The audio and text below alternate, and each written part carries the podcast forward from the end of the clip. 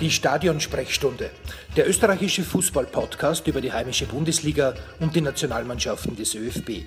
Von und mit Lukas Lorber und Maximilian Werner. Liebe Fußballfreunde, hallo und herzlich willkommen zurück bei der Stadionsprechstunde. Mein Name ist wie immer Lukas Lorber. Ich begrüße euch herzlich bei einer neuen Folge und heute reden wir über das Nationalteam. Die WM-Quali steht an für eine eher fragwürdige WM. Aber gut, in 2022 sollte es wieder heißen, wer wird der neue Weltmeister sein. Und Österreich startet jetzt in die WM-Qualifikation gegen drei Mannschaften gleich. Als erstes gegen Schottland, die Färöerinseln und Dänemark.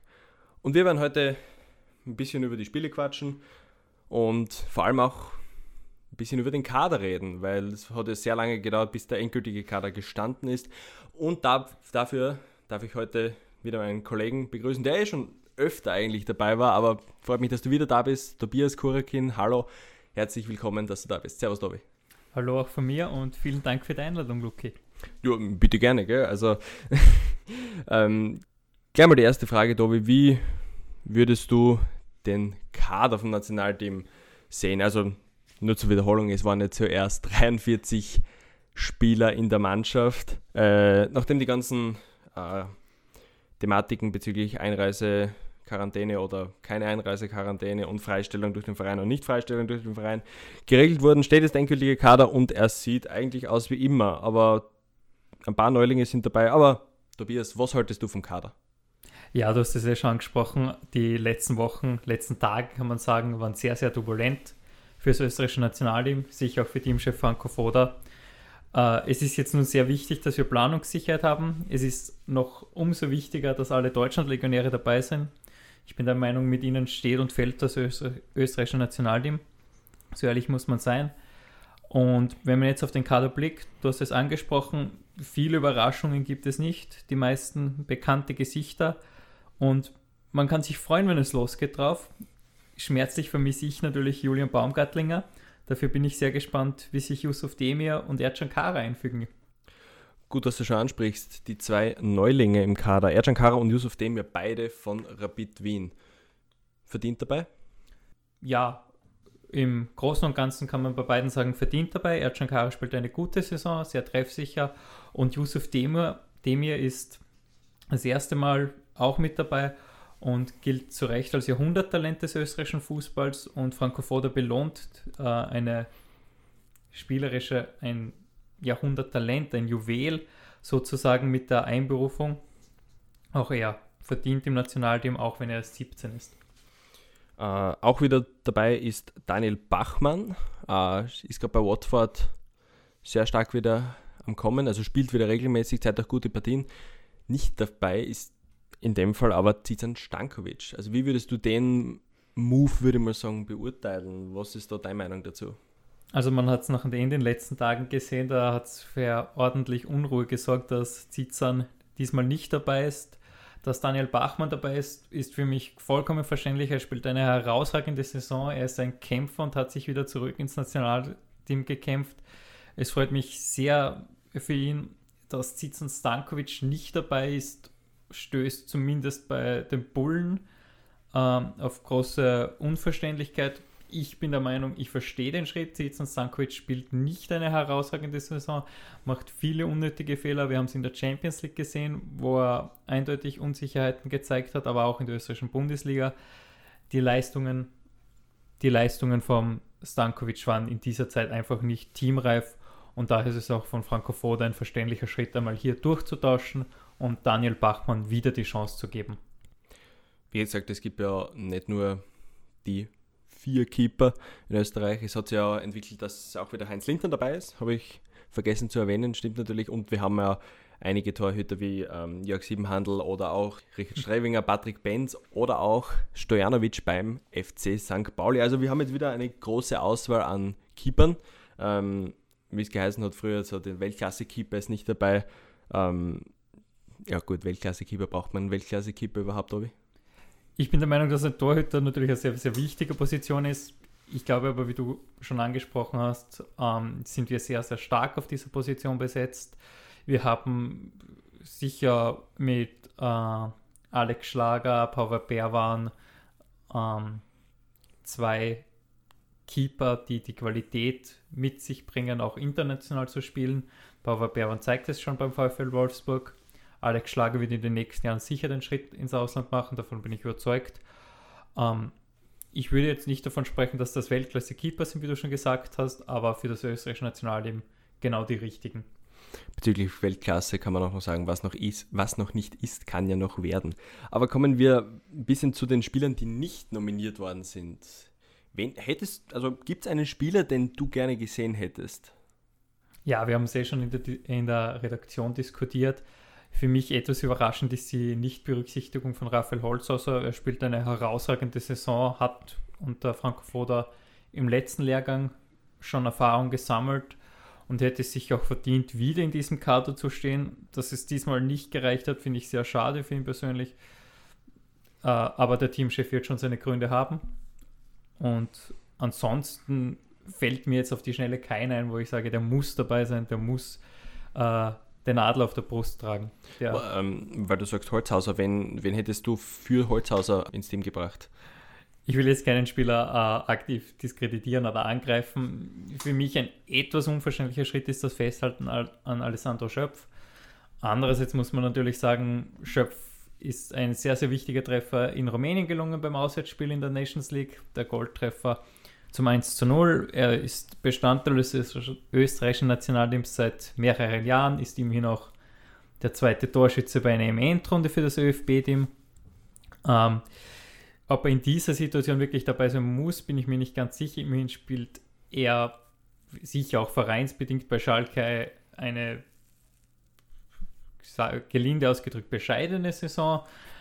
Ähm, Diplomatisch, ja, Tobias, diplomatisch. Ja, vielleicht ist auch Reinhold Ramftl diskutabel, aber vielleicht hätte man hier sagen können, dass man Onisivo mitnimmt, äh, ihn auf rechts außen packt und äh, dafür einen, sich einen neuen Stürmer äh, traut mitzunehmen, aber im Großen und Ganzen passt der Kader und entspricht den Leistungen der Spieler. Wen würdest du in den nächsten drei Spielen gerne sehen. Also es gibt ja natürlich viele Spieler, brauchen natürlich nicht die Debütanten sein, aber es gibt ja viele, die öfter spielen, die gut spielen derzeit, die vielleicht weniger spielen. Wen würdest du jetzt gegen die nächsten Gegner gerne am Feld sehen? Also ich will unbedingt äh, Christoph Formgartner sehen, einfach weil er ein begnadeter Fußballer ist. Er ist mit dem Ball, äh, aber auch ohne den Ball, wenn es darum geht, den, die richtigen Laufwerke einzusetzen oder auch mit dem Ball, wenn es darum geht, äh, wann gibt man den Ball an den Mitspieler ab, wann schießt man, wann sucht man den Abschluss. Ein herausragender Spieler, der wird uns in den nächsten Jahren noch sehr, sehr viel Freude bereiten.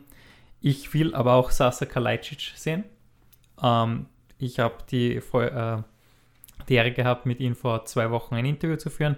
Der Typ brennt derzeit wirklich. Der ist in einer herausragenden Form und ich hoffe, dass, es, dass, es, dass er es auch diesmal in der Nationalmannschaft schafft. Bisher sind es zwei Einsätze, ein kurzer für zwei Minuten und einmal 45 Minuten gespielt. Da hat es noch nicht so gut hingehaut, aber mit der Form, die er derzeit hat, sicher für auch ein Tor gut.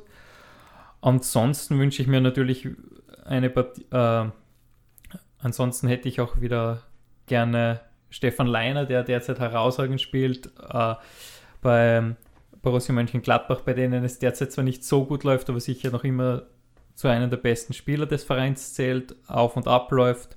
Xaver Schlager äh, ist ein Box-to-Box-Spieler, der unverzichtbar für jedes Team ist.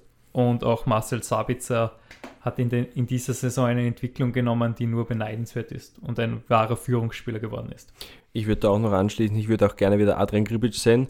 Ähm, derzeit bei Lorient ist er nicht gesetzt, also er kommt schon zu seiner Einsatzzeit, jedoch nicht unumstritten. Ähm, und ich würde mir wünschen, wenn er im Nationalteam wieder zum Einsatz kommt, dass er, was er schon gezeigt hat in den letzten Spielen, dass er wieder trifft, dass er sie beweist, dass er zeigt, hey, hm, ich kann es noch. Und dass er vielleicht bei Lorient sich ein bisschen wieder ins Rampenlicht spielen könnte, ist natürlich für, für ihn gut, für die Mannschaft gut und natürlich auch für das Nationalteam gut. Also wäre natürlich schön. Yusuf Deme natürlich auch, weil es einfach ihm zuzuschauen ist einfach genial. Also ich würde wirklich gern sehen, wie er im Nationalteam funktioniert. Und ja, na, gibt schon einige, also kann eine coole Länderspielwoche sein. Ja, du hast sicher recht, Yusuf Dem habe ich komplett vergessen. Das ist sicher auch ein sehr, sehr wichtiger Spieler. Äh, man würde auch ein Signal an die Zukunft setzen. Ähm, ich habe es im äh, Spielerporträt angemerkt. Yusuf Demir wird von vielen mit Lionel Messi verglichen. Das ist natürlich ein sehr überhobener Vergleich. Aber wenn man sich anschaut, was der Junge am Ball kann, es ist unfassbar. Und wer noch irgendwie zweifelt an den Fähigkeiten des 17-Jährigen, sollte sich vielleicht einmal das Tor von ihm gegen Florida in der Nachspielzeit anschauen und jenes von Lionel Messi in der, äh, in der WM äh, in der WM 2014 gegen den Iran in der Gruppenphase auch in der Nachspielzeit. Das waren beides von der Schusstechnik, vom Antritt identische Tore. Also brillanter Spieler. Na, auf jeden Fall, also Talent, Routine und natürlich auch, ich würde schon sagen, die Weltklasse haben wir schon in der Mannschaft. Ähm, kommen wir jetzt zu den Spielen. Also zuerst starten wir in Schottland mit Schottland. also das erste Spiel in der Qualifikation ist Österreich gegen Schottland. Ähm, ja, sag mal, was kann uns erwarten? Ja, die Schotten, also wir haben ja mittlerweile schon relativ gute Erfahrungen mit Mannschaften aus der Insel, sei es Irland in der WM-Quali 2014 und 2018 oder seien es jetzt die Nordiren in der Nations League bzw. in der EM-Qualifikation. Wir können mit derartigen Teams umgehen, wir können auf solche Mannschaften reagieren.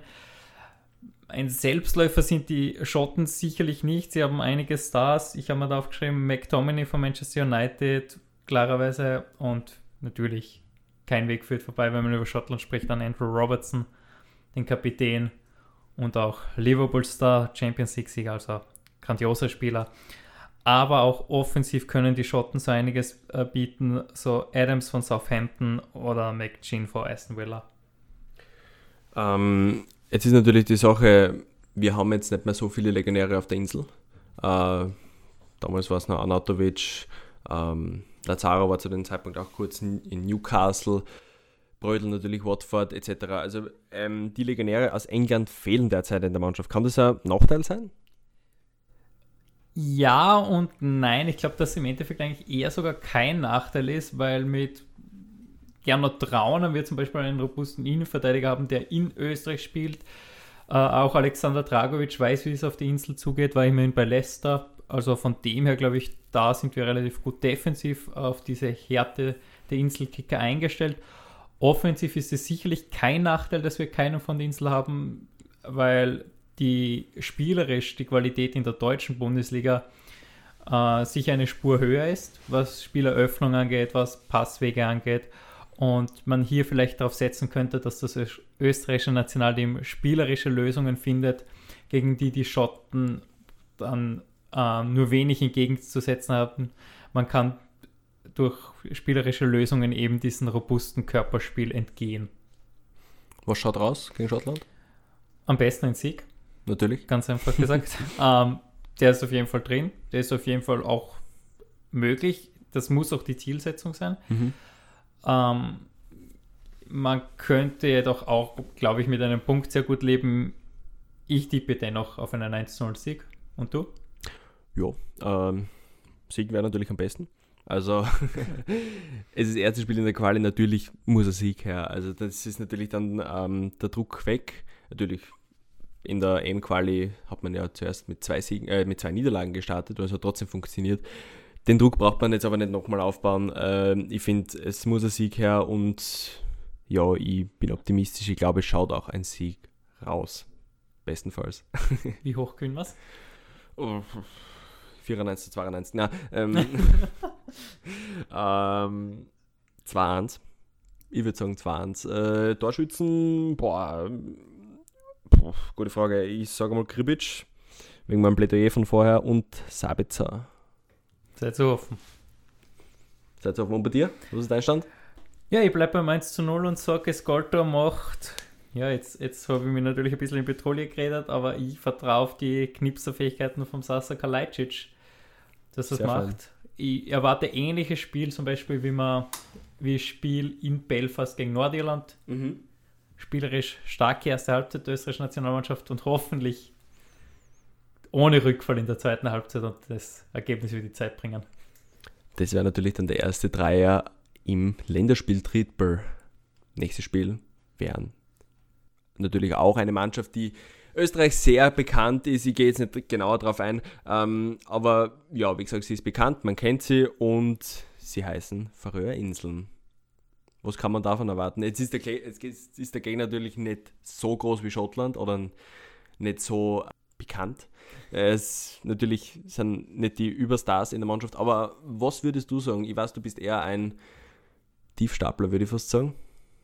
Ja, Tiefstapler ist natürlich kann man mich natürlich nennen, aber wenn ich Färöerinsel her, denke ich nur immer an eine Zipfelmütze, die Toni Polster zum Verzweifeln bringt. Ähm, aber ganz klar, du hast es angesprochen, Färöer hat nicht die Topstars, ist sicher nicht auf einem Niveau wie Schottland, schon gar nicht auf einem Niveau wie die österreichische Nationalmannschaft zu setzen. Wir spielen in Wien, das heißt, diesmal ist auch im Gegensatz zu Torshafen WM-Qualifikation 2008 hoffentlich, hoffentlich nicht der Wind gegen uns unfassbar lustiges Spiel. Gibt es eh auf YouTube die Radio-Highlights des OF, kann ich nur jedem empfehlen. Ähm, na, also prinzipiell musst du gegen die Führerinseln gewinnen. Wenn du zu einer WM fahren willst, das muss der Anspruch der österreichischen Nationalmannschaft sein. Sollten wir, wie wir beide hoffen, gegen Schottland gewinnen, sollten die Führerinseln überhaupt kein Problem werden. Einfache Gegner gibt es, glaube ich, im Weltfußball nicht mehr. Es gibt keine Mannschaften, die kommen, um als Kanonenfutter herzuhalten was die Färöerinseln dann, glaube ich, doch für Österreich angenehmer macht, als jetzt, wenn wir uns, ohne despektierlich zu sein, solche Mannschaften wie zuletzt Nordirland, ähm, die individuelle Klasse der Österreicher ist um so viel höher gegen, äh, als im Vergleich zu, also im Vergleich zu den Färingern, dass man da irgendwann dieses Tor macht, egal wie schwer das wird. Und da bin ich ziemlich optimistisch. Also da wird ein deutlicher Sieger ausschauen. Und ähm, dieses Selbstvertrauen brauchen wir dann natürlich auch gegen Dänemark. Was ist dein Tipp gegen die Färöer? Was schaut, was schaut raus? Ich würde sagen, deutlich nicht zwingend. Ich glaube, es wird einfach ein trockener Sieg werden. Äh, einfach weil das in den letzten Spielen für mich entwickelt hat, dass man irgendwie nicht mehr klassisch hoch gewinnt, sondern einfach solide und brav und hat es erledigt. Danke. Weiter geht's. Ich würde sagen, es schaut da 2-0 aus. Ich bleibe leider niedrig. Ich würde, äh, gleich um die Torschützen zu nennen, gleich sagen, es trifft ein werter Herr, ja, ich sag wieder Gribic und ähm, ich sag auch noch Ercan Kara. Einfach so. Einfach so. Einfach so. Naja, was du angesprochen hast, dass, dieser, dass das ein hoher Sieg, ja, ist, ich gebe dir natürlich prinzipiell recht äh, und wird jetzt wahrscheinlich ein bisschen mal widersprechen von vorher mit, es gibt keinen einfachen Gegner, aber Österreich hat zum Beispiel bei der EM-Qualifikation gezeigt, wenn man in diesen Flow kommt, kann man Gegner abschießen. Ich will nur äh, da als Beispiel nennen, eine 6 zu 0 im Wörthersee Stadion oder in mhm.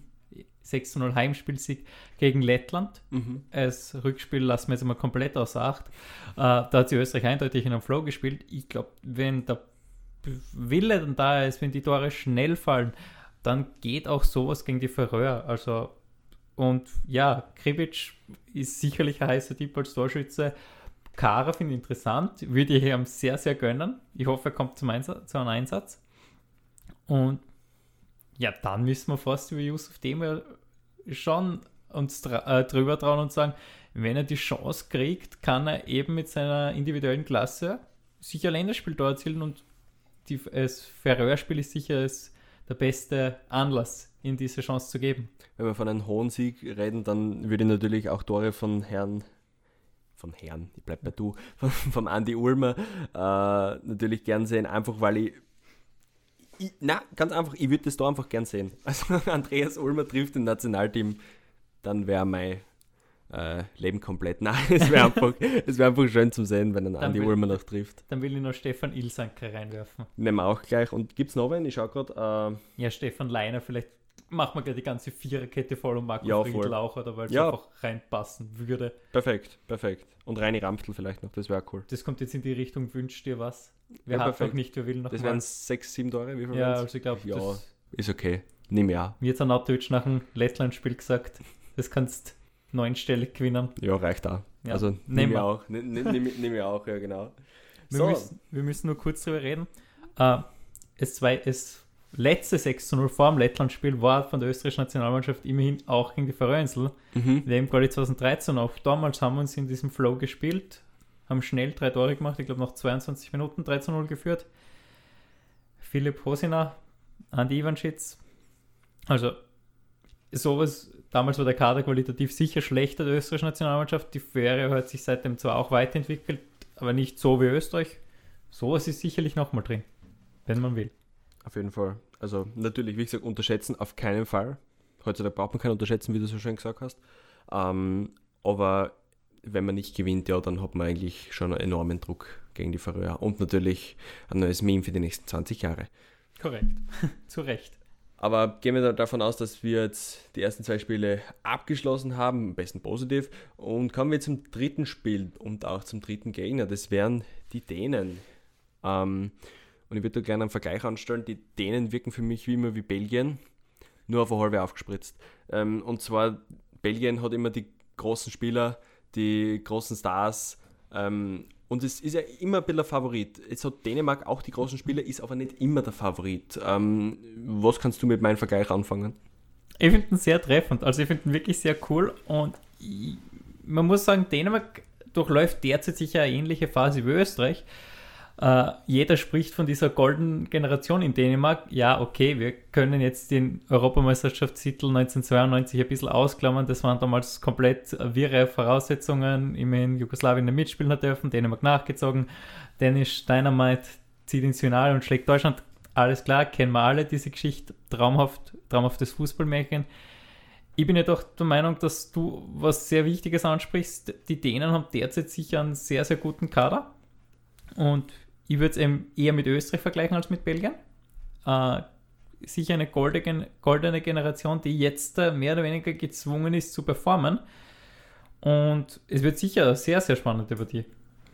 Ähm, ist wahrscheinlich von den drei Spielern, äh, die, von den drei Mannschaften der schwierigste Gegner. Ähm, wie würdest du die Chancen beurteilen oder kommen wir gleich zum Endstand? Wie geht's aus? Boah, du fragst mir Sachen. Boah, also ich würde sagen, gegen Dänemark ist natürlich ein Punktgewinn möglich. Das ist komplett nüchtern zu betrachten. Das, wenn man die Kader vergleicht, treffen zwei ausgeglichene Mannschaften aufeinander. Vielleicht mit minimalen Vorteilen für Dänemark, aber da können wirklich einzelne Aktionen entscheiden. Wenn es gut läuft, gewinnen wir die Partie auch. Und dann wäre es natürlich ein Traum, aber ich würde da auf ein 1 zu 1 tippen und wäre damit auch sehr, sehr zufrieden. Wie schaut es bei dir aus? Ja, ich wollte da sagen 1 zu 1 eigentlich. Ich wollte eigentlich zu Anfang sagen 0 zu 0. Ähm, ja, Tor wollen wir schon sehen. Ja, natürlich würde man gern sehen, aber. Aber, 0 -0 ich, aber ich, ich, ich bleibe bei dir bei 1 zu 1. Ja, 0-0 ist schwer tippen. Ja. Ich bleibe bei dir mit 1 zu 1. Ähm, ich glaube, dann kann man schon zufrieden sein. Also, das ist im, voll in Ordnung, glaube ich. Ähm, ja, dann wären das sieben Punkte auch, wenn man es unsere unsere Voraussagen jetzt äh, zusammenrechnen würde. Und gegen Dänemark, wenn man einen Punkt holt, ist man, glaube ich, gut ausgestiegen. Auf jeden Fall. Wenn man gewinnt, natürlich ist auch möglich, dann ist noch besser natürlich, aber ja, es wird ein Kampf, glaube ich. Na, sicherlich. Also gegen Dänemark ist halt deswegen ein Punktgewinn sehr als Erfolg zu beurteilen. Immerhin haben die Dänen in der Nations League äh, England bezwungen. Auch kein Nudelsuppenpartie, wie man so schön sagt. Uh, sie haben mit Yusuf Paulsen, Jamil Holberg, Thomas Delaney, uh, Kaspar Schmeichel, Top-Spieler auf jeder Position eigentlich. Auch Simon Gier vom AC Mailand, super Innenverteidiger. Also da würde würd ich einen Punkt sehr, sehr gerne nehmen. Aber natürlich ist auch der nicht geschenkt. Wir erinnern uns ans letzte Aufeinandertreffen mit den Dänen. Damals eine 0 zu 2 Niederlage auswärts. Damals hat Österreich mehr oder weniger gar keine Chance gehabt, irgendwas gegen die Dänen auseinanderzusetzen. Waren natürlich auch andere Voraussetzungen. Österreich hat gleich nach diesen zwei verpatzten Spielen in der EM-Qualifikation gegen die Dänen gespielt. Ähm, hat das, dieses Spiel mit einem B- bzw. C-Kader absolviert. Ein Freundschaftsspiel. Da wird die Motivation vielleicht auch ein bisschen geringer gewesen sein, aber dennoch, das vielleicht brennt der ein oder andere jetzt trotzdem auf ordentliche Revanche. Was mir da gerade auffällt, wir reden gerade über drei Mannschaften und wir reden im besten Fall über neun Punkte. Ähm, und natürlich kommen dann weitere Spiele. Äh, überschätzen wir vielleicht äh, die äh, Leistungen, beziehungsweise unterschätzen wir die Gegner? Kann es so weitergehen? Kann man wirklich davon sprechen, dass so, man die Gruppen wirklich als Erster abschließt? Sagen wir so, das ist sicher eine Krankheit des österreichischen Fußballfans, dass man zuerst alles überhypt und relativ schnell sagt, naja, okay, gegen die Schotten und gegen die Färöer müssen wir ja wohl schon gewinnen können. Dann wird es wahrscheinlich auch gegen die Dänen irgendwie reichen. Und dann haben wir neun Punkte und dann ist Katar sowieso nur noch äh, Zimmerreservierungsdestination. So einfach soll es dann doch nicht sein. Ob man jetzt wirklich die Gegner unterschätzen, schwierig wir haben jetzt auch, glaube ich, alle Gegner mit relativ viel Respekt behandelt. Ich sage auch immer wieder gern, einfache Gegner gibt es nicht. Ähm, jedoch muss auch die österreichische Nationalmannschaft diesen Anspruch haben. Also man muss das auch ein bisschen äh, von der Außenperspektive sehen. Wir haben über Typen wie Marcel Sabitzer, ähm, Yusuf Deme geredet. Yusuf Deme wird immerhin, um den Namen nochmal in die Runde zu werfen, von Barca gejagt, von Manchester City und von Juventus. Und Dortmund. Und Dortmund, das wäre natürlich das Beste. Marcel Sabitzer, äh, Leipzig Kapitän, die werden wahrscheinlich deutscher Vizemeister, wenn es schlecht läuft.